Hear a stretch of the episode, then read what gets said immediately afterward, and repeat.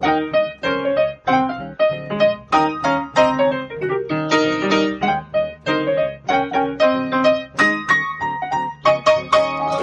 und herzlich willkommen zu Was denkst du denn? Mein Name ist Nora Hespers. Ich bin Rita Molzberger.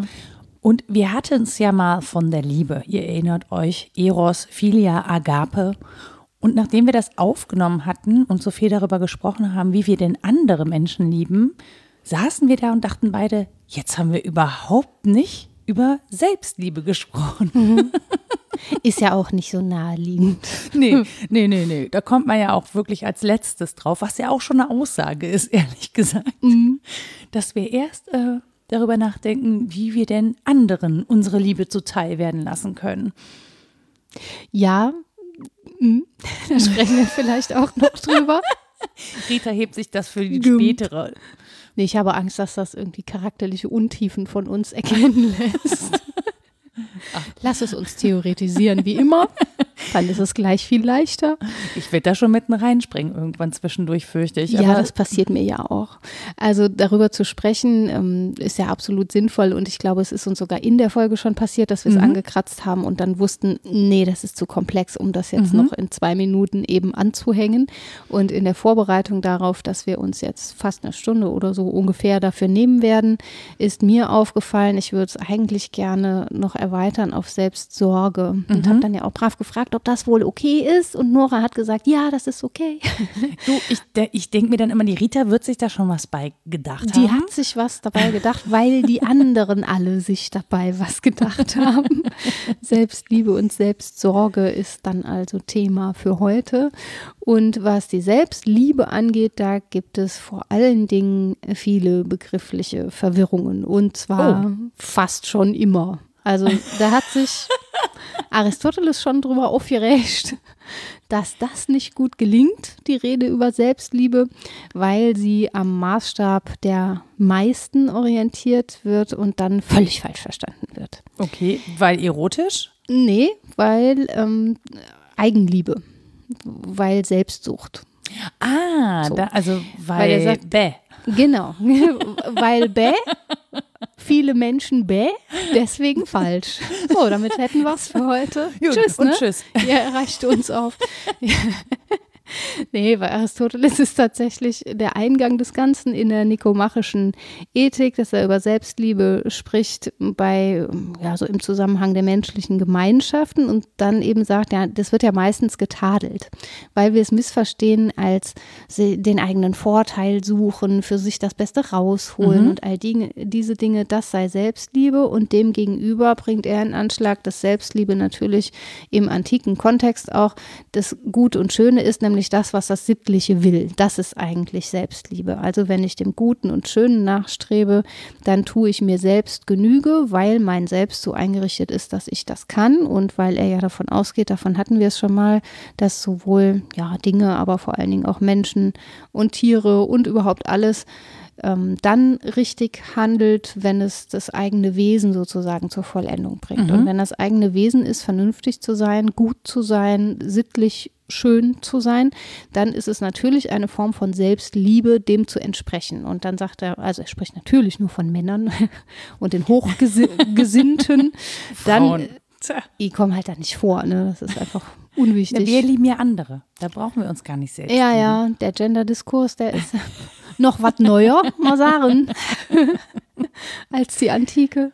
Den können wir vielleicht auch noch in den Blick nehmen. Warum nicht? Aber diese Begriffsverwirrung ist, wie gesagt, alt und der berühmteste Denker, der sich dem gewidmet hat, ist, so glaube ich, zumindest jetzt im europäischen Kontext Rousseau. Mhm. Von dem kommt auch tatsächlich die begriffliche Unterscheidung. Der sagt nicht Selbstliebe richtig verstanden und Selbstliebe falsch verstanden, sondern nennt das eine Amour de soi und das andere ähm, Amour propre. Mhm. Also Selbstliebe und Eigenliebe wird hier unterschieden und das wird auf den Vergesellschaftungszusammenhang gespiegelt und so weiter und so fort. Und auch das ist sehr interessant, äh, können wir auch noch länger drüber sprechen. Aber vielleicht erstmal über diese Begriffsverwirrung. Ja, was ich ja daran spannend finde, ist, dass ja Männer das vordenken anscheinend oder zumindest, äh, dass die dann am Ende auch rezipiert werden. Wahrscheinlich werden sich Frauen da genauso schriftlich auch Gedanken drüber gemacht haben und im Zweifel ist das nie irgendwo gelandet. Ähm, aber ich finde daran so spannend, dass das ja irgendwie so ein Thema ist, das zunächst mal eher unmännlich klingt in einem mm. so einem machistischen Weltbild oder so, klingt das ja eher nicht wie so ein Thema, da, über das sich jetzt vornehmlich Männer Gedanken machen außerhalb von Eros. Deswegen denke ich immer so, hä? Also. Äh, naja, wenn man es definiert als Rücksicht nehmen auf sich selbst, dann muss man sagen, durch die Jahrhunderte waren Männer da besser drin. Oder?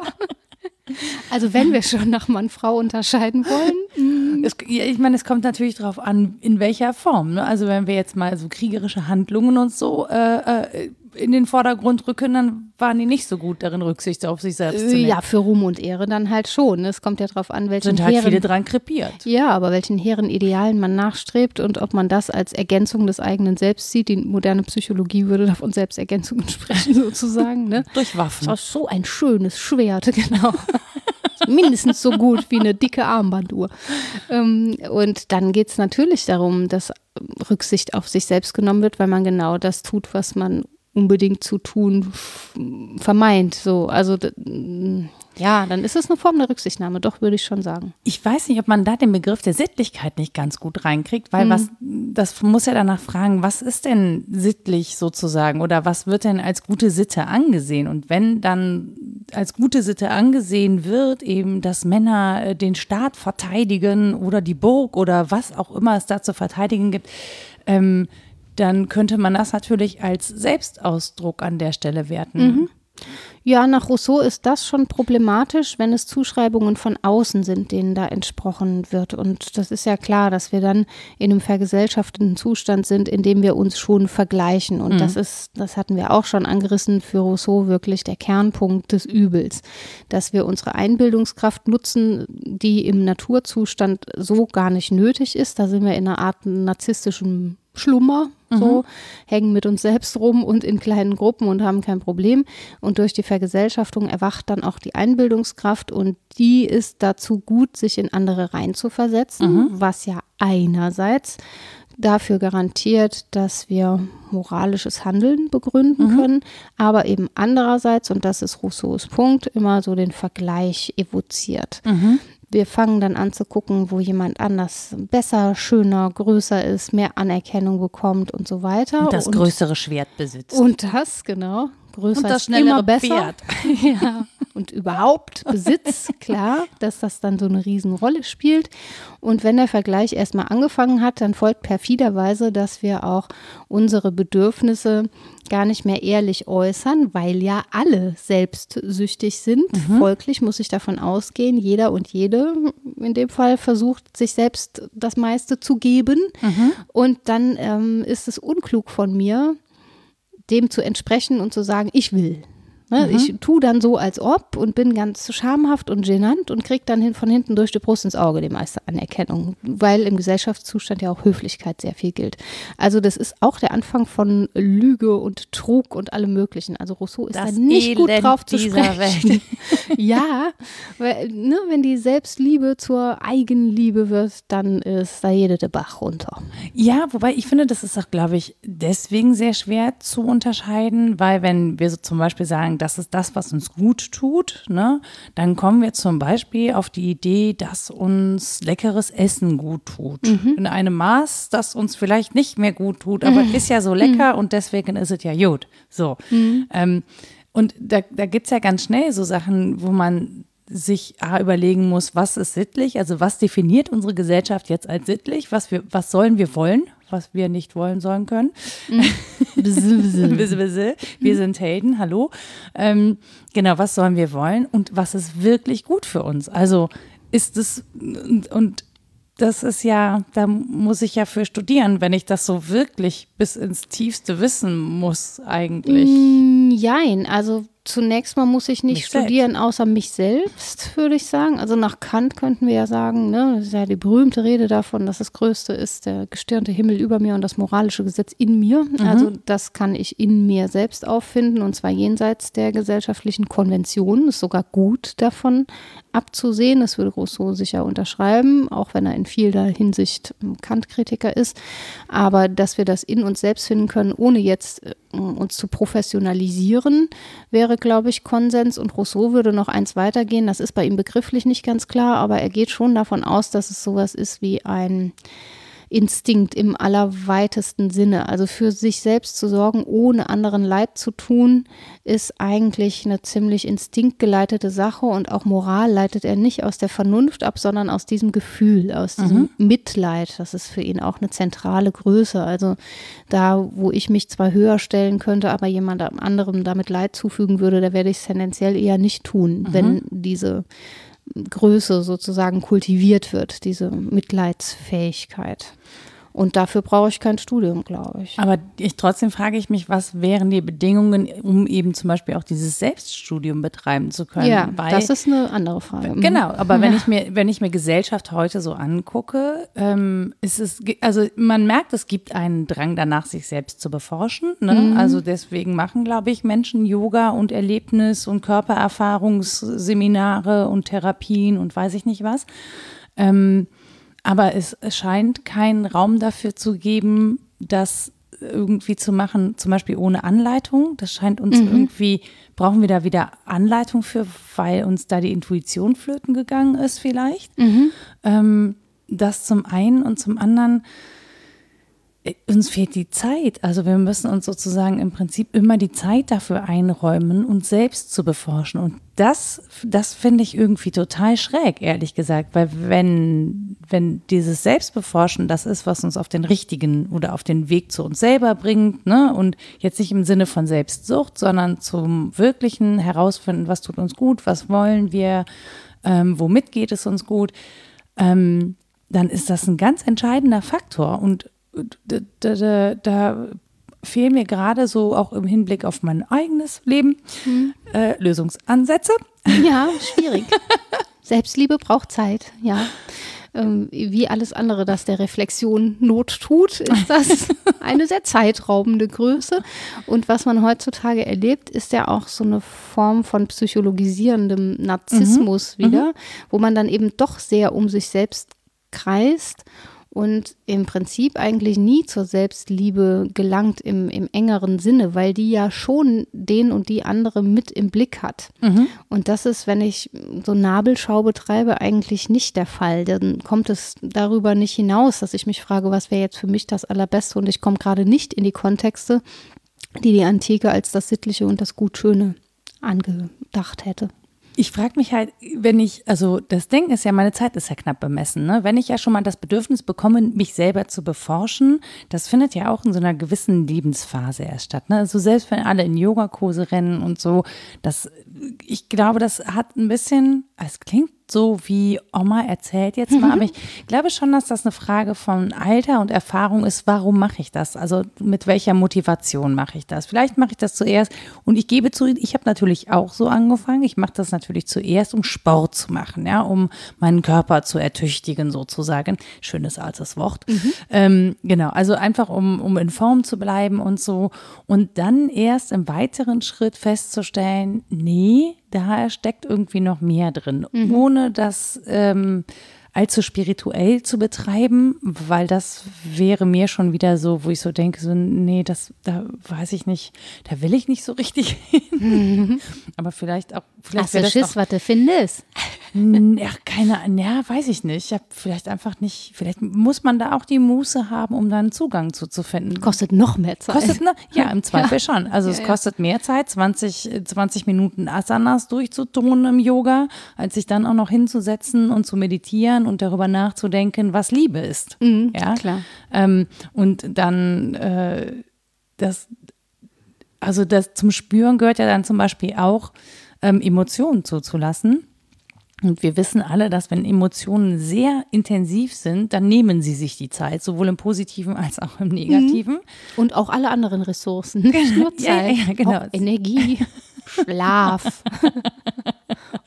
Kalorien. Ja. ja, aber in jeglicher Hinsicht. Also ja, sowohl nach ganz oben als auch nach ganz unten.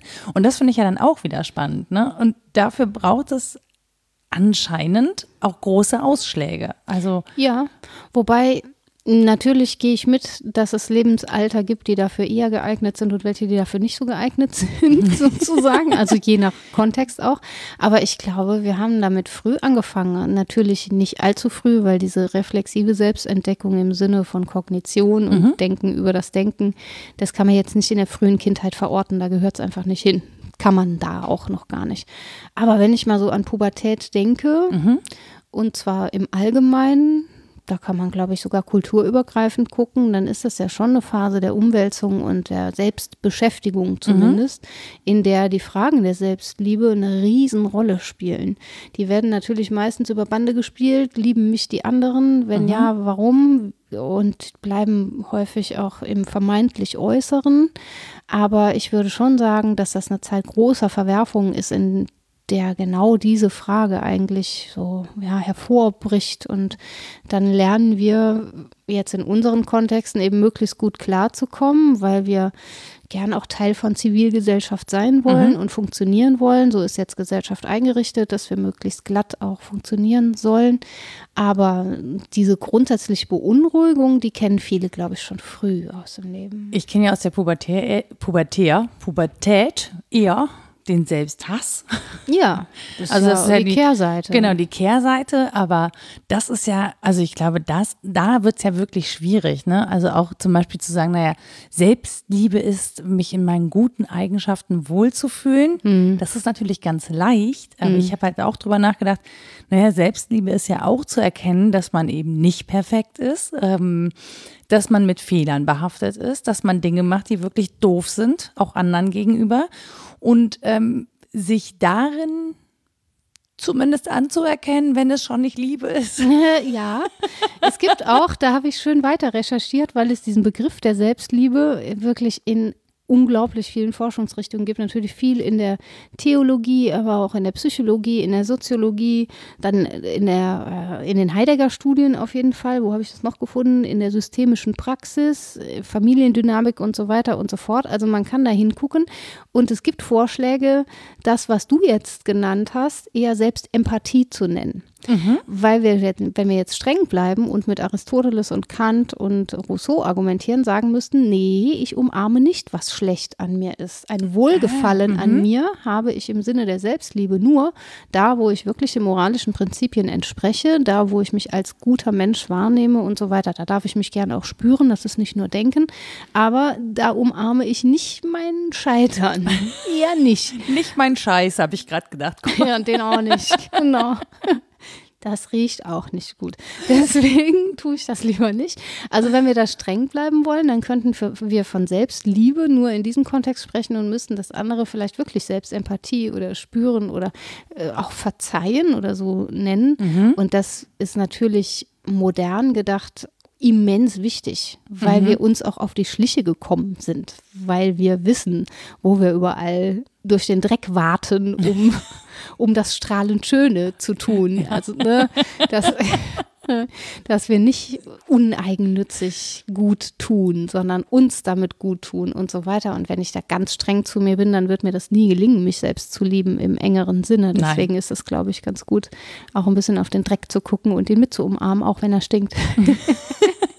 Man muss sich auch immer mal wieder schmutzig machen. Das trainiert ja. das Immunsystem auch gegen sich selbst oder so. Mhm, das ist doch schon mal ganz gut. Und ja. im Prinzip sind wir da Erben des zerschlagenen Christentums, glaube ich, und Erbinnen, weil dieser Gedanke der Antike, dass wir das Gutschöne in uns pflegen und uns damit selbst gut tun und dass das Selbstliebe sei, im Christentum schon überformt wurde und so mehr darauf geguckt wurde, wo ist denn das Sünden-Ich? Wo, wo kann ich mich, ne? wo habe ich keinen Grund zur Selbstliebe und so. Also diese Tradition der Gewissenserforschung und so, die gibt es ja auch schon sehr lange und die drängt natürlich in die Richtung der Schatten, mhm. die Selbstliebe etwas, mm, ja, befragen.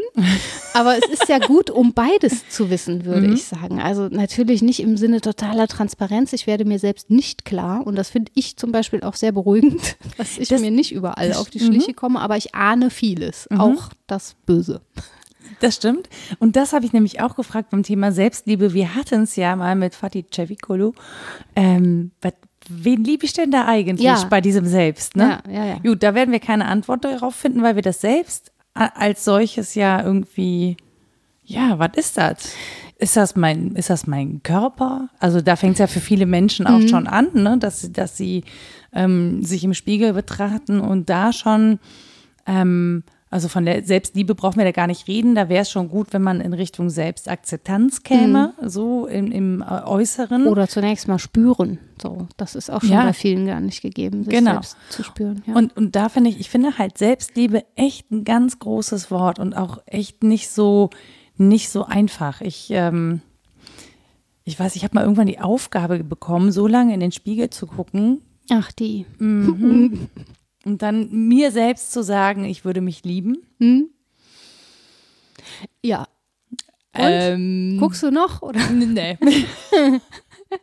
ich habe als Kind als immer gerne so lange in den Spiegel geguckt, bis mir schlecht wurde. das ist so ein Kirmesgefühl. Die Reflexion als Kirmesgefühl funktioniert auch sehr gut. Man kann sich so lange anstarren, bis man sich selber fremd wird. Das ist wie ja, oft den ja, eigenen Namen ja. sagen. Und irgendwann fällt man in Ohnmacht, wenn man sehr seltsam drauf ist. Das macht dann Rabonk und dann kommt die Mama und sagt, hast du wieder in den Spiegel geguckt? ja. So kann ich auch nicht, nicht, empfehlen im engeren Sinne. Aber ja, man versucht sich ja auf viele Weisen auf die Schliche zu kommen. Genau das ist es ja. Und sich dann aber gleichzeitig zu übertölpeln und zu sagen, nein, nein, das ist schon alles gut mit mir. Und diese Frage, wer das selbst ist, das da geliebt werden soll, kann einen natürlich total aufregen, weil wir dem nie hinterherkommen. Andererseits gibt es ganz gute Vorschläge aus der Identitätstheorie, die eben nicht unterscheiden in entweder habe ich einen Wesenskern und kann sagen, wer ich bin, oder ich kann gar nichts sagen, mhm. sondern die den Vorschlag machen, ich bin Summe dessen, was bis jetzt alles gelebt mhm. wurde an Beziehungen und was mir eingeschrieben ist. Ich kann aber auf Basis dessen frei entscheiden. Mhm. Ich kann also noch jemand anders werden, denn ich mache mir ja auch ein Bild von mir, das ich so prospektiv vorauswerfe und dem ich ähnlich werden will. Mhm. Im Prinzip ist das Bildung, mir was von mir selbst vorzustellen, wie ich sein will und mich dem ähnlicher Oder zu machen. Oder mal Einbildung. Ja, genau. ist auch eine Bildung. Weil man, ja jemandem ähnlicher werden will, also ein Bild von sich selbst. Und dann ist fast egal, ist natürlich nicht, aber für den Prozess ist es egal, ob mir das tatsächlich entspricht, ob das eine korrekte Beschreibung meiner Subjektivität ist oder nicht. Also wenn ich diesem Bild nacheifern möchte, aus Gründen, dann steht mir das frei, das zu tun, obwohl ich Summe meiner gelebten Eigenschaften und Beziehungen bin, die aber halt auch Grenzen ausmacht. Also ich glaube, je nachdem, wie man gelebt hat und mit wem man zusammen war, äh, ist es auch sehr viel schwieriger, sich selbst zu lieben. Total. Also ich, ich frage mich halt immer, ob das überhaupt noch die gleiche Person ist. Also natürlich, die Ausstattung ist immer noch dieselbe, so, die wirst du halt auch nicht quitt, ne? Man kann jetzt irgendwie nicht Körper wechseln, also nicht, dass ich wüsste, mhm. muss man jetzt so sagen. Und ähm, ich frage mich das aber ganz häufig dann so, ne? Also wenn ich jetzt sozusagen mich jetzt gut finde. Und ich meine, es gibt natürlich Anteile an mir, die ich gut finde, ja. Warum auch nicht? Also warum soll man sich jetzt selber auch nicht mal gut finden mhm. in bestimmten Sachen? Aber es gibt total, es gibt natürlich auch diese Anteile, die ich irgendwie so, wo ich so denke, so, oh, können wir die bitte mal loswerden? Wobei es wäre vielleicht auch ein bisschen langweilig, wenn man so perfekt ist. Ähm, naja, das zu lieben, was man nicht mag, klingt paradox, aber ich glaube, dass das geht. An anderen gelingt das auch, zum Beispiel in Freundschaft. Und man könnte ja Freundschaft mit sich selbst schließen, Klammer zu. Ja. Ähm, da gelingt es ja schon, gleichzeitig Eigenschaften wahrzunehmen, die man nicht besonders mag. Die mhm. Stimme ist zu laut, das ist ein zu aufdringliches Auftreten, was auch immer einem da missfällt. Und dennoch sowohl die Freundschaft als Bezugnahme als auch den Menschen zu lieben. Oder zumindest liebevoll auf die Fehler zu gucken, die man vermeintlich da sieht. Ja, genau. Und die auch nicht in Geltung zu bringen im Sinne von, die beeinträchtigen dein Selbst, sondern die gehören so dazu. Man nimmt mhm. sie mit einem Augenrollen hin. Die machen aber das Selbst des anderen aus. Und ich, also an mir ist es so, dass ich das bei anderen fast noch besser kann als bei mir selbst. Das, ne, die Augen verdrehen und denken, ja, ich liebe das aber, dass du so beknackt bist. An mir selber ist schwieriger. Ja, und dann und an der Stelle habe ich mich dann gefragt, naja, aber ähm, tut das nötig, dass wir das alles optimieren, daraufhin, dass wir das alles lieben können? Also äh, ist das, ist das sinnvoll, dass mhm. wir das so machen? Und auch diese, das ist ja schon auch so ein Selbstoptimierungswahn, den wir da hinterherlaufen. Jetzt nicht im Sinne von Zeit, Gewicht und Ähnlichem, sondern auch ein Selbstoptimierungswahn hin auf perfekte, man ist perfekt gut in dieser Welt. Und das glaube also, ich, das ja. ginge nur, wenn die anderen nicht da wären. ja, Rousseau halt, ne? Das schöne Rousseausche Gedankenexperiment 2.0. Die müssen halt vorher alle aussterben, das ist ein bisschen hässlich, da wollen wir jetzt nicht länger drüber nachdenken. Aber nein, deine Frage, um die ernst zu nehmen, war nicht, tut das Not, mich zu lieben, sondern tut du, das Not, mich dafür zu optimieren, dass ich mich lieben kann. Ja, und auf mhm. das hin zu, also ne, du hast ja gesagt, wenn wir das streng nehmen, ja. dann müssten, dürften wir ja nur noch gute Eigenschaften haben und nur noch das Gute wollen und müssten es auch ständig genauso umsetzen. Ja, also Und das glaub, in Bezug ja. auf Welt ist ein, glaube ich, ein unmenschlicher Anspruch, ja. weil Menschsein eben auch das ist, was stinkt. Ja, so auf jeden wir. Fall. Auf jeden Fall. Das ist, Rousseau war ja schon auch Vernunft- und Aufklärungskritiker genau deswegen, weil die Aufklärung von dieser glasklaren Vernunft ausgeht und auch von einem Optimismus über die Jahrhunderte hinweg, der davon ausgeht, dass wir alle immer besser werden und so weiter und so fort. Da kann man schon mal Anfragen dran formulieren, hat ja auch definitiv nicht geklappt. Und selbst wenn es klappen würde, wäre das ein faschistoider Gedanke irgendwie. Mhm. Ne? Weil dann jemand, der abseitig nicht vernünftig handelt oder eben dieses Bewusstsein nicht hat oder die Möglichkeit, auf die gleiche Weise vernünftig zu denken, irgendwie nicht dazugehören würde. Mhm. Klammer zu. Also das gibt schon dass auch berücksichtigt wird, dass da viel anderes ist. Und ich denke, der Theorie nach dürfen wir auch nicht sagen, ja, aber die Praxis ist so abständig. Das ist schon so. Trotzdem kann man ja einem Ideal folgen und immer wieder dran scheitern. Ich würde das Ideal nicht unbedingt aufgeben wollen. Aber der andere Punkt, den du genannt hast, den finde ich wirklich interessant. Warum machen wir daraus einen Optimierungsgedanken. Ja. Das ist gar nicht sinnvoll, das zu tun.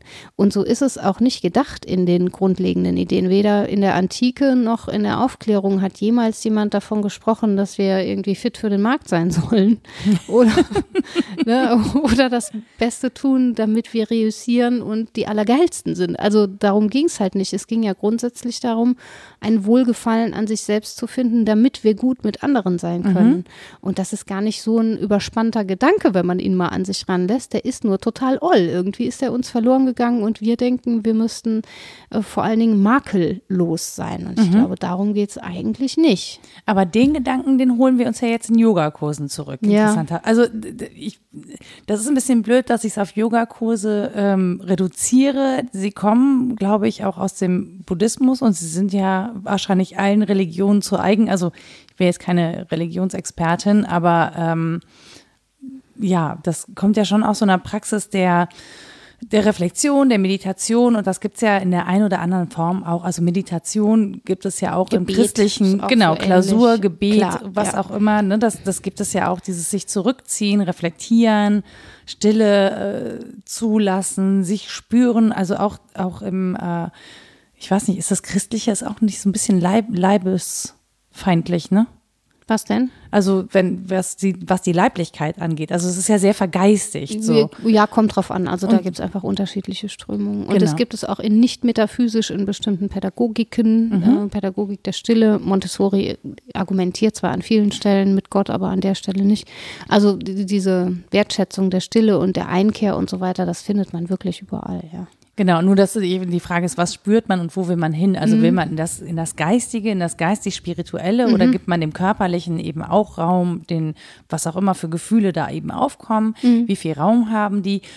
Ähm, und das ist so ein bisschen, ich glaube, ich glaube, dieses, den Gefühlen Raum geben, dazu kommt es sehr wenig. Mhm. Irgendwie so auch dem einfach mal nachzuspüren, ähm, was ist denn da? Also selbst wenn es blöde Gefühle sind, ne, was, was macht mich im Kern denn wütend? Ich mhm. bin nicht wütend auf jemanden, sondern was macht im Kern meine Wut aus? Ja. Das, da muss man ja wirklich oft lange fragen, bis man da irgendwie an so einen Ursprung kommt. Ähm, Und ich glaube, dann kann man das eben nur lösen. Und dann kann man, also wenn man das gelöst bekommt, kann man gut zu sich selber sein und mit sich selber sein, auch in dieser Wut. Und dann kann man das sozusagen erst nach außen wieder tragen und dann auch wieder gut mit anderen sein. Mhm. Und äh, keine Ahnung, ich weiß nicht, wer sich nach einem Streit hinsetzt und erstmal eine Runde darüber meditiert, was denn da jetzt los war, bevor man dann sagt, so, wir treffen uns morgen wieder, gucken, ob wir uns noch anschreien wollen. Naja, vernünftig ist das ja schon, sich rauszunehmen. Und das kann man ja auch im Kleinen tun und sagen, lass uns an dieser Stelle Kurzstopp machen. Was wollen wir eigentlich? Ich erlebe das schon in, in Sitzungen auch, wenn Menschen zusammen sind, die sich grundsätzlich auf äh, was geeinigt haben, was gut sein soll. mhm. ähm, dass in Streitsituationen immer mal wieder jemand in der Runde sagt, Entschuldigung, äh, wir wollten nicht so. Mhm. Das finde ich schon auch ganz angenehm und das kann man bestimmt auch mit sich selbst etablieren, dass man, wenn man in diese Schleifen tappt und sich selber wieder fertig macht, vielleicht an manchen Stellen doch nochmal stolpert und sagt, nee, warte, ich wollte gar nicht so selbstabwertend sein. Einen Moment bitte. Ist mir noch nicht gelungen, ohne nee. Witz, nein. Ist mir, glaube ich, bis jetzt noch nicht gelungen, dass es in irgendeiner Situation dazu gekommen ist, ähm, also ich, ich, kenne Streits, in denen werde ich dann still, weil ich merke, ich kann nichts mehr bewirken oder mhm. alles, was ich sage, wird falsch, ja, oder falsch wahrgenommen. Mhm. Und an der Stelle, wenn ich das Gefühl habe, alles, was ich jetzt sage, sorgt, wird eigentlich so oder so nur das Feuer anheizen und mhm. es wird keine, wird nicht zu einer Lösung führen, ähm, dann sage ich halt nichts mehr, weil. Beunruhigt das nicht schon das Gegenüber, wenn du still wirst? Nein, im nee, Ernst. Also das spürt nee, man doch, oder? Ja, ja, genau. Ja, das spürt man, aber das macht den Menschen natürlich sauer, weil dann keine Reaktion mehr kommt. Ach so. Und das ist ja das, was man eigentlich will. Man, man, man will ein bisschen Dampf ablassen im Zweifel. Und mhm. auf so eine Reflexionsebene zu kommen, ist total schwierig. Und mir gelingt es dann nur still zu werden. Aber ich kann dann halt nicht sagen, ich möchte in der Form nicht kommunizieren. Also soweit komme ich einfach nicht. Mhm. Und deswegen finde ich das sehr erstaunlich. Also ich finde das toll, dass es in deiner Umgebung Menschen gibt, die das in der Form können und sich da auch rausziehen können. Na, die sind halt eine freiwillige Selbstverpflichtung eingegangen auf ein bestimmtes Gedankengut, dem sie anheischig sind. und dann muss man sich daran erinnern, dass man das will. Also wenn man sich selbst als jemand versteht, der in irgendeiner Weise ja, Werte teilt des Miteinanders und der Gewaltlosigkeit und so weiter, dann geht das halt auch nicht, sich anzuschreien. Mhm. man muss einem das auffallen, dass andere das tun. Und ich erlebe das auch als erlösend, dass das immer mal wieder jemand anders macht, ja. dass es nicht so eine Diskurspolizei gibt und einen Deppen, der es immer macht, nämlich mich, sondern weil ne, weil ich im Zweifel daneben sitze und denke, Moment, da was machen wir denn hier? Genau, weil das ist mein Komplex, ne, da irgendwie analytisch beobachtend zu sein. Alle anderen können es aber genauso gut und tun es auch und das mhm. finde ich sehr schön. Aber so grundsätzlich ist das natürlich was, was man erstmal etablieren muss. Wo ich mm, mich gefragt habe, ob das so stimmt, ist nicht bei dem Prozess, den du jetzt geschildert hast, da gehe ich unbedingt mit. Ich glaube, dass es diese Stufen alle braucht und so weiter und so fort. Aber dass man erst mit sich selbst völlig im Reinen sein müsste, um dann mit anderen ins Reine zu kommen da bin ich einfach nicht so sicher. Und jetzt jenseits von persönlichem Erleben kann ich zumindest auch denken, ich komme mit mir ins Reine, da wo ich mit anderen immer mal wieder ins Reine kommen kann. Also es klingt so metaphysisch, aber ich habe schon das Gefühl, andere können mich zu dem erlösen, was ich bin. Mhm. Indem sie das Tor weit aufmachen und mich zum Beispiel lieben. Mhm. Da, wo ich mich nicht liebe. Und dann frage ich mich, Hä? Ist mit denen los? bist du doch ganz dicht, wie bist, kannst du das genau. mögen? Ja, bist verrückt, hör mal. Und dann ist das ja keine Koketterie im Sinne von, aber du kannst doch nicht. Wobei, eigentlich finde ich mich auch ganz schön geil. Das kenne ich auch. aber es kann ja schon sein, dass andere eine große Einladung aussprechen, gut zu mir zu sein, indem mhm. sie selber gut zu mir sind. Und wenn das dann so in Resonanz geht, dann finde ich, das erlöst ein bisschen von dieser These, ich muss erst mit mir selbst im Reinen sein, bevor ich mit anderen kann. Genau, aber dann ist jemand anders an der Stelle mit sich im Reinen, wenn, ja. wenn er oder sie dir auch. die Tür genau aufmachen ja. kann. Und das, und das ist ja die Stelle, wo ich sage, wenn uns das allen in bestimmten Bereichen gelingt, dann können wir uns ja gegenseitig Türen aufmachen und dann mhm. wird ja miteinander besser. Ne? Ja. So. Ähm, und das ist, ähm, ich, ich, ich kann so schlecht beschreiben, wo das herkommt, weil dann müsste ich extrem persönlich werden und das geht an der Stelle einfach nicht, Nein, weil das, das Menschen. Wir auch nicht. Naja, ich, ich würde das schon wollen, aber es ist, ne, betrifft halt Menschen, die jetzt nicht mitsprechen können. Mhm. Deswegen geht das an der Stelle nicht. Ähm, aber ich finde das schon erstaunlich, wie über Reflexion man sich auf die Schliche kommt, was die Gründe dafür sind, dass man bestimmte Dinge nicht mag oder nicht macht oder nicht gesehen hat. Mhm. Und wenn man dann anfängt, die wahrzunehmen, und die auch in einem anderen Licht wahrzunehmen, also die Perspektive auf sich selber dann wechseln kann mhm. und sich eben nicht in einem negativen Licht wahrzunehmen, sondern in einem Licht, wo man sagt, okay, damit fühle ich mich wohl. An der Stelle fühle ich mich mit mir wohl. Oder mhm. Auch zu sehen, ich würde mich wohler fühlen, wenn ne, ich das so leben könnte. Ähm, merke ich schon, dass das einen Einfluss hat, auch darauf eben, wie ich mit anderen umgehe, weil ich mich anders sehe und anders betrachte und dann auch an der Stelle gut zu mir sein kann und darüber wieder gut zu anderen, weil ich da irgendwie da, das sorgt für Entspannung. Ja. ja, weil man auch vorsichtiger wird und etwas zurückhaltend mit ständigen Wertungen. Mhm. Das ist zwar auch ein ja, Signum unserer Zeit, dass sich alle ständig der Wertung enthalten wollen. Das finde ich nicht in allen Stellen gut. Politisch mhm. ist das schwierig. Ja. Aber so als Grundhaltung zunächst mal zurückzutreten und ich nenne das immer die Alse zu variieren. das ist im Prinzip Phänomenologie für den Alltag. Wenn man etwas als etwas sieht, das ist so ja, der Grundsatz der Phänomenologie, mich nicht darauf zu kaprizieren, etwas ist etwas, sondern etwas erscheint mir als etwas. Kannst du es konkret machen, an einem Beispiel? Ja, an Dingen zum Beispiel. Wenn es um die reine Erkenntnis geht, kann ich natürlich sagen, das ist eine Flasche. Mhm. Damit bin ich fertig. Ich kann aber auch sagen, das erscheint mir als Flasche und das ist jetzt nicht ein verrückter, überspannter Gedanke, sondern da ist drin, qua meiner Wahrnehmungsorgane und weil das Licht an ist zum Beispiel, wenn ja. kein Licht, ne, sehe ich kann das ich wahrnehmen. Nicht. Und weil ich fokussiere und zwar das fokussiere und nichts anderes fokussiere, also ich wende so den Blick auf den Sachblick und sage einfach etwas zurückgenommener, dies erscheint mir als Flasche. Es kann auch etwas anderes sein. So, und jetzt ist das bei Dingen, wo wir Festlegungen gemacht haben, kommt einem das so ein bisschen verrückt vor. Mhm. Aber wenn ich das im Zwischenmenschlichen tue und sage, okay, das erscheint mir als und nicht, das ist ein Fall von, mhm. so, das ist ein Arschloch.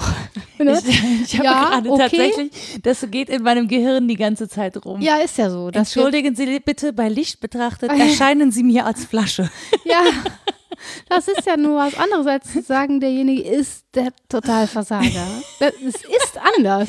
Definitiv. Es ist also eine sehr höfliche Form zu sagen, was man von der anderen Person hält. Ja, aber man muss sich dabei auch selber mit ins Spiel bringen, weil der eigene Blick und die ja. eigenen Horizonte und wo der Lichtschalter ist, einfach dabei auch eine Rolle spielt. Und dann kommt man vielleicht bis hin zu dem Gedanken, ja, das erscheint mir so, weil ich möchte, dass es mhm. als das erscheint. Hm. Und dann ist man schon nicht mehr so sicher. Und was ich mit also variieren meine, ist ähm, genau das, mir zu, mal zu überlegen in der konkreten Situation, als was es mir noch erscheinen könnte. Also mhm. es gibt so ein paar klassische Situationen. Hm, zum Beispiel wird im Mann ohne Eigenschaften direkt am Anfang vom Buch ganz lang geschildert, wie etwas rollt und aus der Feder springt und irgendwie anders. Und dann kommt jemand und sagt, das ist ein Unfall. Mhm. Und dann weißt du, ah, ich habe dieses etwas als Unfall zu sehen. Aber ich könnte auch versuchen, das klingt jetzt zynisch, ich meine mhm. das nicht so. Aber äh, mal angenommen, es kommt niemand zu Schaden und es passiert da irgendeine Karambolage. Ich kann versuchen, das zu sehen als Akt von Street Art, als Performance, mhm. als äh, Unglücksfall, als Schicksalsschlag, als alles Mögliche. Ich muss nicht sagen, das ist ein Fall von Statistik, weil so und so viele Unfälle pro Jahr an der und der Kreuzung passieren. Mhm. Also man kann die Zuschreibungen variieren. Kann man nicht unendlich. Also ich finde dann schwierig zu sagen, oh, ein Liebesakt, weil also das ist schon sehr weit weg von dem, ja. was mir da erscheint. Da mhm. muss ich schon auch bei den Dingen bleiben, aber ich kann variieren. Und was der Phänomenologie außerdem noch zu eigen ist und damit zusammenhängt, ist, dass ich genau deswegen auch nicht unterscheide in dieses ist mein Körper und das ist mein Geist. Mhm. Ich ähm, reflektiere eigentlich nicht auf mein Äußeres qua Innerem, sondern reflektiere darauf, woher eigentlich dieser Dualismus kommt mhm. und ob der notwendig ist. Mhm. Und komme dann darauf, wahrscheinlich nicht. es ist eine analytische Größe und es kann helfen. Also mhm. ich kann gerne so tun, als ob ich neben mir stünde und mich betrachte. Aber äh, PhänomenologInnen würden vom Leib sprechen, statt von Körper und Geist. Mhm. Das ist kein Körper wie andere Körper und es ist kein reiner Geist. Ich kann mich von diesem Körper, wie du schon sagst, ich kann mir ja keinen anderen aussuchen. Ich kann mich da nicht lossagen. Mhm, das Gehirn im Tank zum ja, Beispiel. genau. Das gibt es eben nicht. Und reine Körper ohne Beseeltheit sind Flaschen. Also, erscheinen uns als geometrische Zylinder oder so. Da kann ich dann sagen, das ein Körper. Wobei, weiß ich auch nicht so genau, ne? Aber dass es diese Trennung gibt, das ist hilfreich, aber es langt nicht hin. Und ich finde, für das Konzept der Selbstliebe ist das eigentlich ein besserer Zugang, wenn mhm. ich diesen Dualismus zunächst mal mit Fragezeichen versehe und anfange mal zu variieren, als was mir etwas so erscheinen könnte. Dann ja, also das, das spricht dafür sozusagen auch ein bisschen ähm, Training zu machen, den Geist zu, flexibel zu machen, das ist ein bisschen so eine Dehnübung fürs Gehirn. ja, und das Gehirn eben nicht als Größe jenseits von, sondern ja für meine ganze Leiblichkeit, mein Eingelassensein ja, in die Welt. Ja, das, das, ist eine Dehnübung für Wahrnehmung an und für ja. sich in ja, genau. allem, also mit allem. Genau, und auch fürs Fürwahrnehmen. Ja. Was nehme ich eigentlich für wahr hin? Da könnte ja auch zum Beispiel Geruch dabei sein und dann ja. gibt es körperliche Reaktionen darauf und so. Ja, dass wir zum Beispiel am Arbeitsplatz einfach versuchen, nicht olfaktorische Wesen zu sein. Du versuchst nicht zu riechen oder im Zweifel gut, aber auch nicht zu sehr. Nicht zu viel Parfum, nicht zu viel. Rasierwasser, mhm. ähm, auf keinen Fall schwitzen, Mundgeruch, Horror und so weiter. Mhm. Also das sind ja einfach gesellschaftliche Konventionen, die daran liegen, dass wir unsere Sinnlichkeit so eingerichtet haben, wie wir sie eingerichtet haben. Wir könnten die aber auch ganz anders einrichten. Du sagst ja nicht, du stinkst, sondern du sagst, ich nehme dich wahr als jemanden, der Kaffee und Zwiebeln konsumiert. Ja, oder wie Herr Dr. Burchardt gerne sagt, oh, es riecht nach Mensch, was freundlich klingt, solange er nicht Biomasse im Hautsack sagt. Habe ich auch schon gehört. Ja. Er kann sehr gut formulieren, weil er Phänomenologe ist, glaube ich. Also ich zitiere an dieser Stelle. Da merkt man dann schon, es ist Ich glaube, ich will das üben. Ich finde das spannend. Es ist, eine, es ist eine tolle Übung, sowohl im, wie du sagst, im Denken, im Wahrnehmen, im Zuschreiben, im Sprechen auch. Mhm. Das merkt man in phänomenologischen Texten leider an. Die sind häufig mit Neologismen voll und versuchen irgendwas mit Bindestrich noch hinzukriegen, was eigentlich nicht mehr auszudrücken ist. Aber es hilft einem, etwas näher zu den, zu den Sachen selbst zu kommen. Das ist die Theorie dahinter. Husserl hat das erfunden, kann man das so sagen. um 1900 rum und dessen großes Schlagwort war zu den Sachen selbst. Und das hat natürlich äh, einen unglaublichen Boom angenommen. Es gibt ganz viele verschiedene phänomenologische Schulen jetzt, die mit Husserl gar nicht mehr viel zu tun haben. Aber ja, solange man dem anhängig bleibt und sagt, es geht zu den Sachen selbst und auch zu mir selbst, dann sind wir wieder auf dem Weg zur Selbstliebe, weil ich mir ja irgendwie näher kommen will. Genau. Auch durch Improvisation im Zweifel. Mhm. Muss ich gerade dran denken irgendwie. Ja. Ähm, jetzt hast du ja gesagt, wir müssen unbedingt auch über Selbstsorge sprechen. Ja. Ist das schon mit dabei gewesen bis jetzt? Also nee. ich habe es noch nicht so wahrgenommen. Genau. Puh. nicht so richtig. Also mh, mm, ist ja nicht dasselbe. Das eine ist, sich zu umarmen, das andere ist, gut für sich zu sorgen. Und mhm. natürlich sind das Geschwisterbegriffe. Aber gerade in der Bildungstheorie ist Selbstsorge in den letzten Jahrzehnten so nach Foucault ein Riesenthema geworden. Und man kann natürlich jetzt mal so ganz einfach anfangen, nämlich, wo muss ich überall für mich selbst sorgen, möglichst liebend, da wo ich mich erhalte, wenn ich mir morgens ein Frühstück mache, selber, das niemand anders macht, zum Beispiel äh, ne, da, wo ich darauf achte, dass ich genügend schlafe, weil es mir gut tut und so weiter. Ja, da, Nora geht kurz nach nebenan, sich schämen. Dumm, die dumm, die dumm. Da kann es ja sein, dass ich feststelle, oh, ich sorge gar nicht gut für mich selbst. Wie soll ich mich dann lieben? Oder ist das. Ich liebe mich auch mit Augenringen. ja, aber wenn du dich liebtest, würdest du dich um dich sorgen ich sorge mich um mich und mache trotzdem weiter. Ja, das geht natürlich auch. Also sich Sorgen machen ist auch ein Aspekt.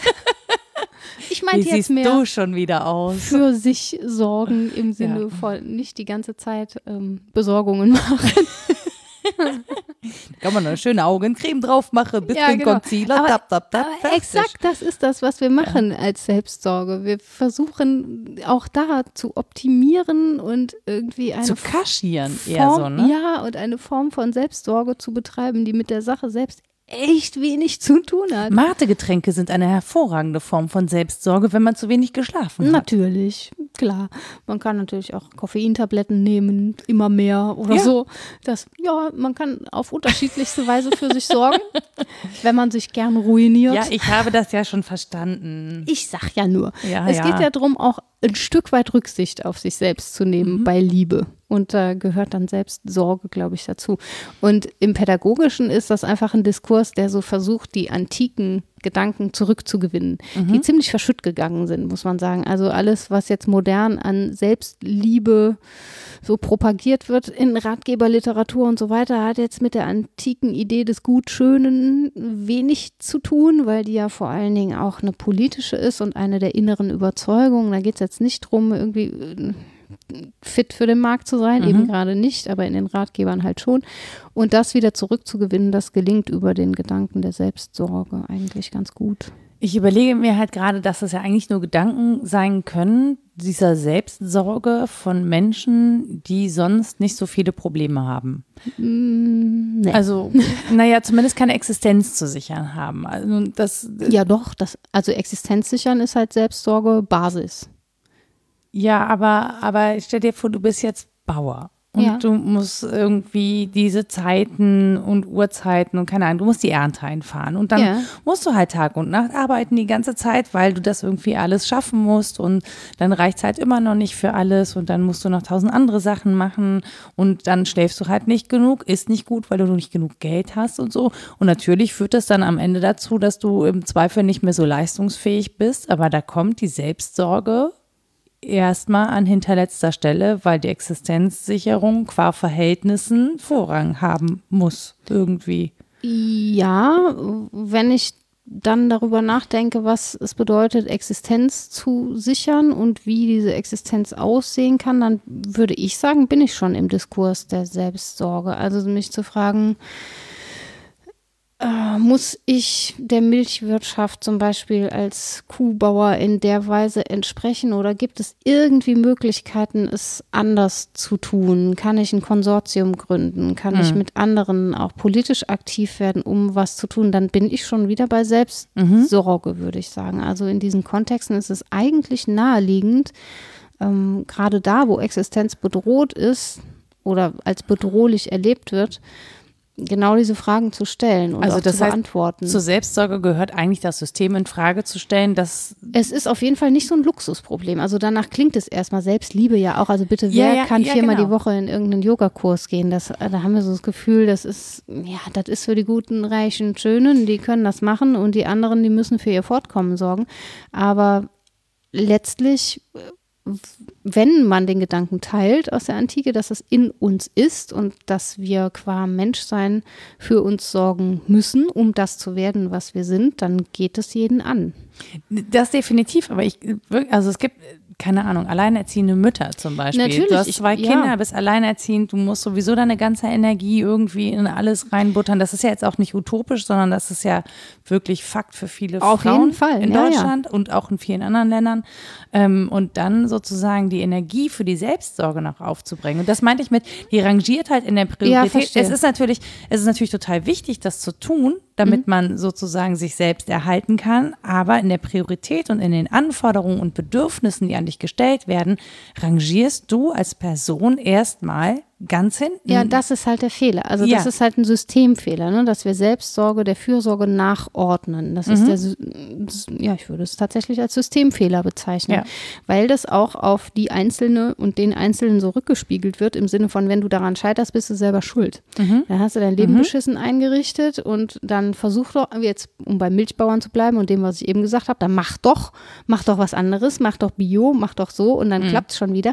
Darum geht es ja gerade nicht, sondern dass wir Selbstsorge als etwas wahrnehmen, was zur Fürsorge gehört und zwar füreinander und auch in staatlichen Verbänden. Das muss einfach Menschen möglich sein, sich selbst hervorzubringen als das, was sie sind. Und die äußeren Umstände müssen das gewähren. Und da, wo sie es nicht tun, da liegt der Fehler im System und nicht beim Einzelnen, der daran scheitert. Und da glaube ich, ist nämlich, finde ich, oder erscheint mir gerade so ein Knackpunkt, wo ich denke, naja, Selbstsorge ist eben nicht nur Selbstsorge, sondern auch Fürsorge füreinander. Und Ja.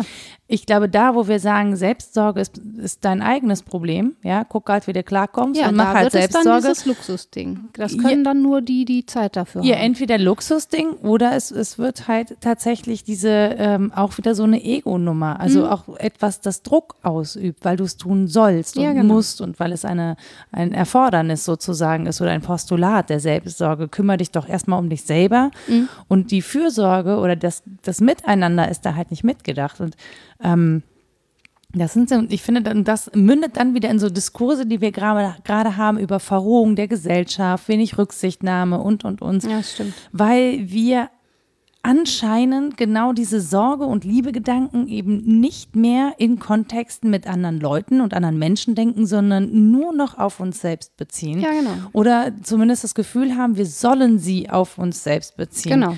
Und an der Stelle, glaube ich, scheitert Gesellschaft gerade. Also ist jetzt nur so, Ja. eine, so eine blöde Idee, aber, Aber es, nee, aber es ist ja derselbe Befund wie in der Antike, nur aktualisiert. Es ist ja genau das, wenn wir es als Selbstsucht sozusagen mh, labeln und sagen, sich um sich selbst zu kümmern. Das heißt, für das eigene Fortkommen zu sorgen, das heißt, möglichst gut zu bestehen, Vogel frisst oder stirbt. Wenn man es nicht schafft, dann hat man es eben schlecht gemacht. Dann ist es ja genau der falsche Begriff von Selbstliebe, über den Aristoteles gesprochen hat. Es geht dann eben um die Entsprechung in äußeren äh, Umständen und darum, für sich selbst das Beste zu schaffen. Und dann wird das zu diesem Dispositiv, dass wir das wollen und sollen. Bei Kreativität ist es dasselbe. Ne? Wir, ständig sollen wir uns neu erfinden und wollen das aber irgendwie auch. Wir wollen am Markt bestehen und sollen das aber auch. Also diese komische zusammenhängende Figur, die beschäftigt uns dann. Wenn wir es aber richtig verstehen, als etwas, was uns innewohnt und zwar allen, dann ist das natürlich eine große verbindende Größe. Dann ist es ja ganz logisch, dass ich ein Universalprinzip habe von Menschheit, die miteinander funktionieren müsste. Also ein humanistischer Gedanke. Weil immer, wenn ich sage, das ist Menschen zu eigen, dass sie besorgt sein wollen um sich selbst und um andere, dann müssen die äußeren Umstände demgemäß eingerichtet sein, sonst sind sie falsch.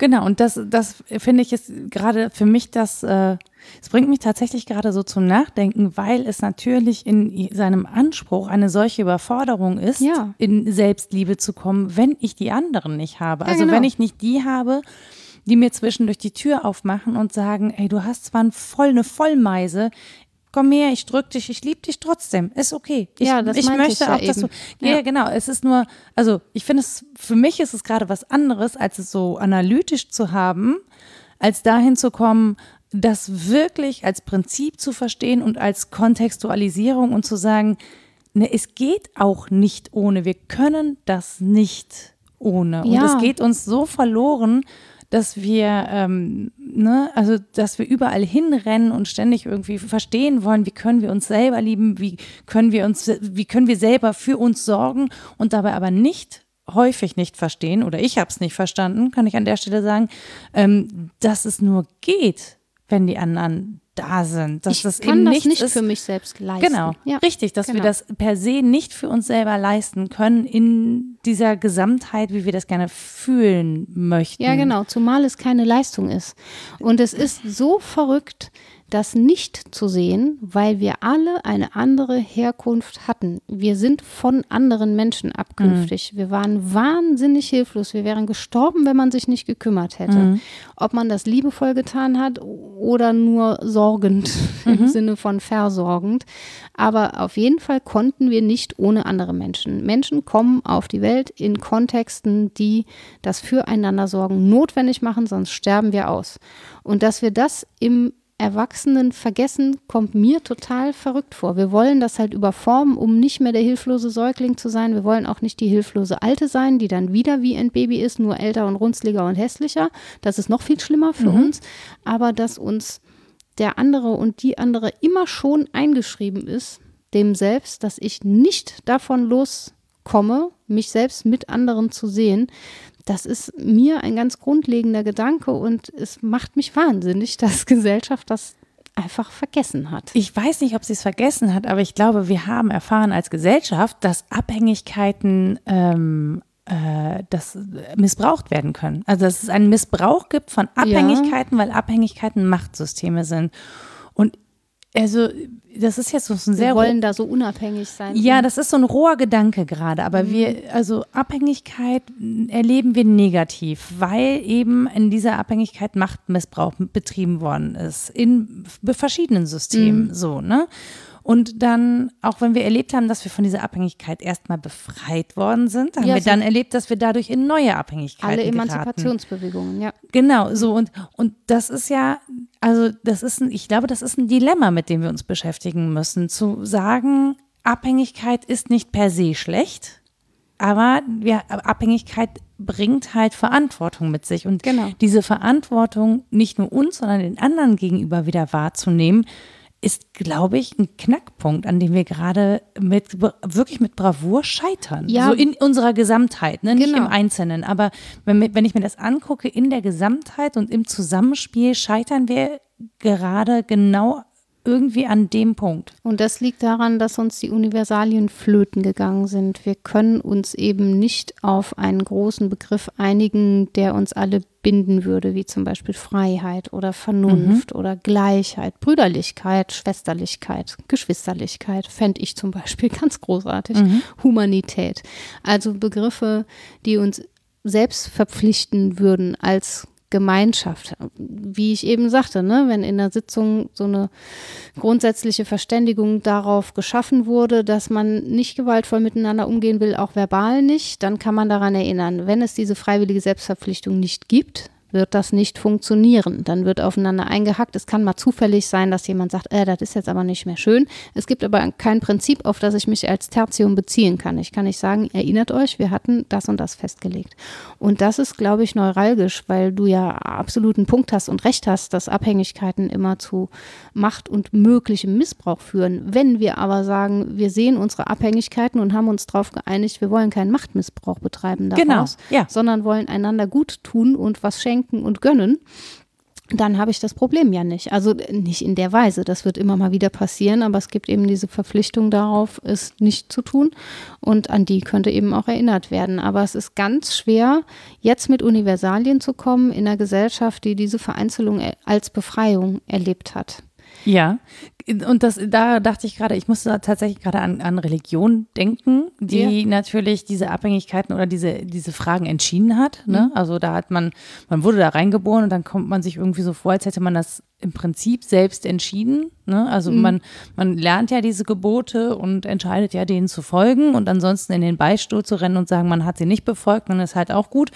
Das ist ganz platt gesprochen, ne? mhm. ne? das ist auch sehr altertümlich. Aber ähm, ne, wenn man das so denkt, dann ist das, ist man ja sozusagen von der Last befreit, sich einigen zu müssen. Das hat man sozusagen, man, man, man wurde geeinigt. Es gibt dann einen Überbau, der genau. das garantiert. Ja, genau. Ja. Man wurde geeinigt und dann, wenn, wenn man sich in dieser Gemeinschaft gut verhält, dann funktioniert die auch. Aber mhm. selbst diese, in diesen Gemeinschaften erleben wir ja Missbrauch. Also nicht nur von Macht, sondern auch wirklich Missbrauch von ja. Vertrauen und ja. so. Und ich glaube, dass das halt wirklich zerbröselt und ja. dass das auch nicht nur, also nicht nur gesellschaftlich, sondern auch die, den Menschen im, im tiefsten so erschüttert, dass Vertrauen in ganz viele andere Beziehungen verloren geht. Ja, und ich glaube auch nicht, dass man das restituieren kann und sagen kann, so, wir machen jetzt wieder wie früher. Das ist Unsinn. Wobei ja. eine Reform, an dem Begriff hänge ich ja oft, eigentlich bedeutet, sich das Gewesene anzugucken, das Gute zu bewahren und es neu zu formen, weil Reformen jetzt mittlerweile eher so sind, äh, was war nochmal? Also totale Geschichtsvergessen und irgendwas Neues erfinden. Ja. Also das hat mit Reformen dann auch nichts mehr zu tun. Also ich glaube nicht, dass man das einfach so wieder aufstellen könnte oder auch sollte. Aber sich daran abzuarbeiten, wäre ja eine Möglichkeit. Also zu fragen, wo ist denn so ein gemeinsames Verständigungsprinzip? Und im Prinzip passiert das jetzt auch gerade mit der mhm. Umweltproblematik, in anderen Bereichen auch, dass wir zumindest die gleichen Fragen mal stellen mhm. und anfangen, uns auch wirklich über die Fragen und nicht über die Macht- und Hierarchiegedanken ja, dahinter einige. zu unterhalten. Ja, die, mhm. und gerne auch mehr. Ja. Sodass die wenigen, die dann doch nur ihr, ihre Schäfchen ins Trockene bringen wollen, dann einsamer werden. Das wäre schon ganz hübsch, wenn es um die Sache ginge. Mhm. Weil wir, wenn wir bei Selbstliebe bleiben, im Prinzip uns nur gegenseitig so erlösen können, dass wir da ankommen, ähm, irgendwie gut zu uns zu sein. Und uns tatsächlich auch darin gegenseitig unter, ach meine Güte, das, dieses sich gegenseitig darunter, das klingt auch dann schon wieder so sektenhaft, dann rennen wieder alle mit irgendwelchen gelben Kleidchen durch die Gegend und tun sich die ganze Zeit gut. Ja, aber so ein wird's nicht sein. Nee, ne? so wird es auch nicht sein. Also das ist, äh, aber Muss auch gar nicht. aber Es- eine grundsätzliche Bereitschaft zu haben, auch jemand anderem die Tür aufzuhalten, wenn es gerade irgendwie nicht passt. Also Ja. so. Und mehr muss es ja gar nicht erst mal sein. Ich muss noch nicht mal die ganzen anderen kennenlernen, zum Glück. Oh mein Gott. Ich käme aus dem Händeschütteln nicht raus und ich bin ja auch wahnsinnig gerne einsam. Aber äh, eine so grundsätzliche, nachvollziehen. eine grundsätzliche Haltung zunächst mal zu akzeptieren, dass da andere sind und dass die bedürftig sind und wahrscheinlich so ähnliche Bedürfnisse haben wie meine oder ganz andere. Ich kann die aber kennenlernen und es ist nicht falsch, bedürftig zu sein, sondern man kann sich da gegenseitig die Hand reichen. Das würde schon in der Theorie viel ausmachen, ohne dass ich irgendwas davon konkret gelebt haben muss. Ja. Ich gehe anders mit Menschen um, wenn ich diesen Gedanken an mich ranlasse, würde Genau. ich behaupten. Ja. Ja, und es dann hört vielleicht auch auf, dass man grundsätzlich erstmal etwas unterstellt an Absicht. ja. So. Also das heißt auch nicht, dass man total blauäugig durch diese Welt gehen soll. Aber Nö. Man trifft aber ja auch ständig Menschen, die die Hochsinnigen sind nach Aristoteles, finde ich. Also vielleicht nicht wahnsinnig viele, aber wenn man sie trifft, dann erkennt man sie sofort. Menschen, die sich verpflichtet haben auf eigene Prinzipien und die auch versuchen, mit sich im Reinen zu sein, die jetzt nicht jeden Fehler sofort verzeihen an sich, sondern versuchen, das irgendwie anders und besser zu machen, weil sie es sonst unangenehm finden und kein Wohlgefallen an sich haben. Also im Kleinen wie im Großen gibt es die schon und sich da gegenseitig zu verständigen ist einfach gut. Und gerade wenn sie es in der nächsten Generation, in die nächste Generation tragen, sich Gedanken machen, wie machen wir das mit unseren Kindern gut, dann erlebe ich das als ein großes Feld von Diskussionsspielraum. Also das sind ganz wenige jetzt in meinem Umfeld, die sagen, so und so geht's und anders ist es gar nicht möglich, sondern man ist da schon relativ offen. Man hat natürlich seine Gewohnheiten und das eigene, was man erlebt hat, aber mit dem Argument, es geht um die nächste Generation und wie wollen wir denen die Welt hinterlassen, da erfahre ich schon auch mal Offenheit. Das lässt mich jetzt nicht total negativ zurück. nee, das, das stimmt. Aber ich, ich überlege gerade, also es wäre schön, wenn sich das in der Kommunikation ausdrücken würde, der mächtigen Ja, Weißt du so? Also, wir haben ja immer noch sehr viele Menschen, die eben, also deren Kommunikation da schon nicht reinpasst, ne, die auch schon in Kommunikation übergriffig sind. Ähm, und alleine das zu erkennen, das zu lassen, würde ja schon reichen. Man muss ja, Ja. gar nicht viel machen. Ja. Es wäre einfach schon schön, das zu lassen. Ja. Und das scheint vielen Menschen schon unglaublich schwer zu fallen, wenn sie die andere Person nicht von Angesicht zu Angesicht sehen. Wir haben ja eine Parallelwelt, in der wir stattfinden, muss man so sagen, in der eben nicht jede und jeder authentisch kommuniziert und auch nicht so, als wäre auf der anderen Seite eben auch ein Mensch. Ähm, und wir, also irgendwie scheinen wir das neu erlernen zu müssen in einer Dimension, in der wir uns eben nicht physisch zur Verfügung haben. das ist schwierig.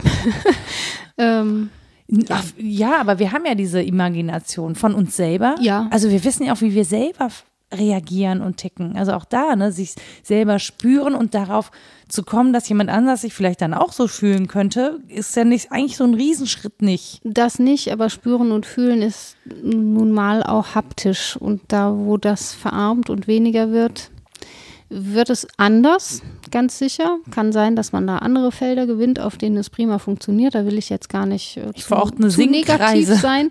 Aber es hilft schon, sich mal in Person zu begegnen. Definitiv. Wirklich. Und auch sich gegenseitig zu stören. Also tatsächlich. Ich bin wieder für nur Öffnungszeiten von Internet. ja, genau. Nicht nur Kommentar zu sein und Avatar, sondern Hm. ja, ein tatsächlicher Mensch, der begegnen kann. Und dann tut es Menschen ja auch leid, wenn sie jemandem auf den Fuß treten und der sagt, aua. Hm. Es tut Menschen erst mal leid. Und der Reflex ist immer, oh, Entschuldigung. Und nicht, weil ich gelernt habe, ich muss mich jetzt entschuldigen bei ganz vielen, sondern weil das vielleicht wirklich so ein russisches Prinzip ist. Ohne Not habe ich da jetzt jemandem auf der Fußspitze rumgelatscht. Ich, ich kenne aber auch, was hast du denn deinen Fuß da so doof rumstehen? Ja, das ist, ja, ist aber seltener und ist auch ein Fall von, ach, peinlich, jetzt bin ich da begegnet, Ja, ja, möchte ich genau. nicht. Ne? Aber ich bin dafür, Ein sich öfter Als. mal auf die Füße zu treten. Liebevoll. ja, meinetwegen auch. Macht dabei die Tür auf und schlagt sie dem anderen vom Kopf.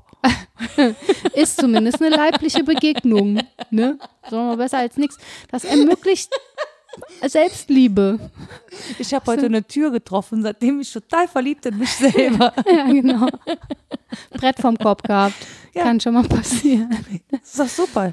Ein erleuchtender Vorgang vielleicht. Ja, die Dinge sind auch gar nicht so unwichtig. Also die anderen Menschen sind wichtig, aber Dinge auch. Also ich glaube nicht, dass man über das rein digitale und mit so einer 3D-Brille irgendwie alles rückgewinnen kann, was man an Begegnungen so haben könnte. Das wird ja gerade diskutiert gerade für alte Menschen oder demente Menschen, wenn wir denen keine Dörfer bauen können, in denen Bushaltestellen sind, an denen sie so rumwarten mhm. können, warum setzen wir denen nicht alle eine 3D-Brille auf und simulieren?